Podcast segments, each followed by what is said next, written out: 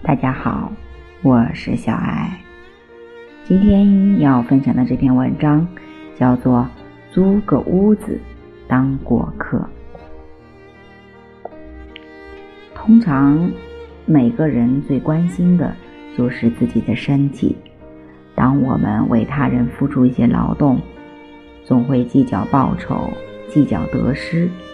可一生几十年的光阴，都在为我们的色身服务，忙他的衣食，忙他的成长，却无怨无悔。这样看来，色身似乎理所当然的代表真正的我了。可我们再分析一下，就会发现，色身也不过是四大的假合。现在医学发达，人身上的每个器官都可以像机器零件一样随时更换。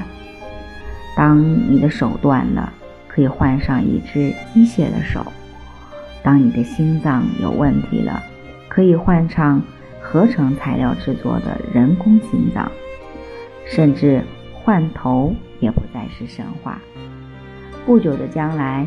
人就可能在自己的肩上摸到别人的头，那个头到底是不是你的呢？而且，色身每天都处在不断的新陈代谢之中，从婴儿到少年、成年，每一天都在成长的过程中，然后又开始逐渐衰老。败坏，又有哪一刻不在变化中？肉食的人组成色身的原材料是动物的肉，素食的人组成色身的原材料是蔬菜和瓜果。所以在动物界，肉食动物的性格都比较凶暴，而素食动物。相对温和许多。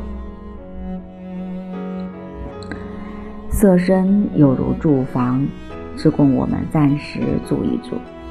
我们无法永远拥有它，更无法让房子永不败坏。生命只在呼吸间。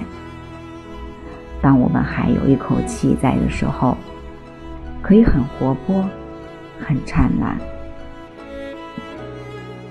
倘若那天一口气不来，就该腐烂、发臭了。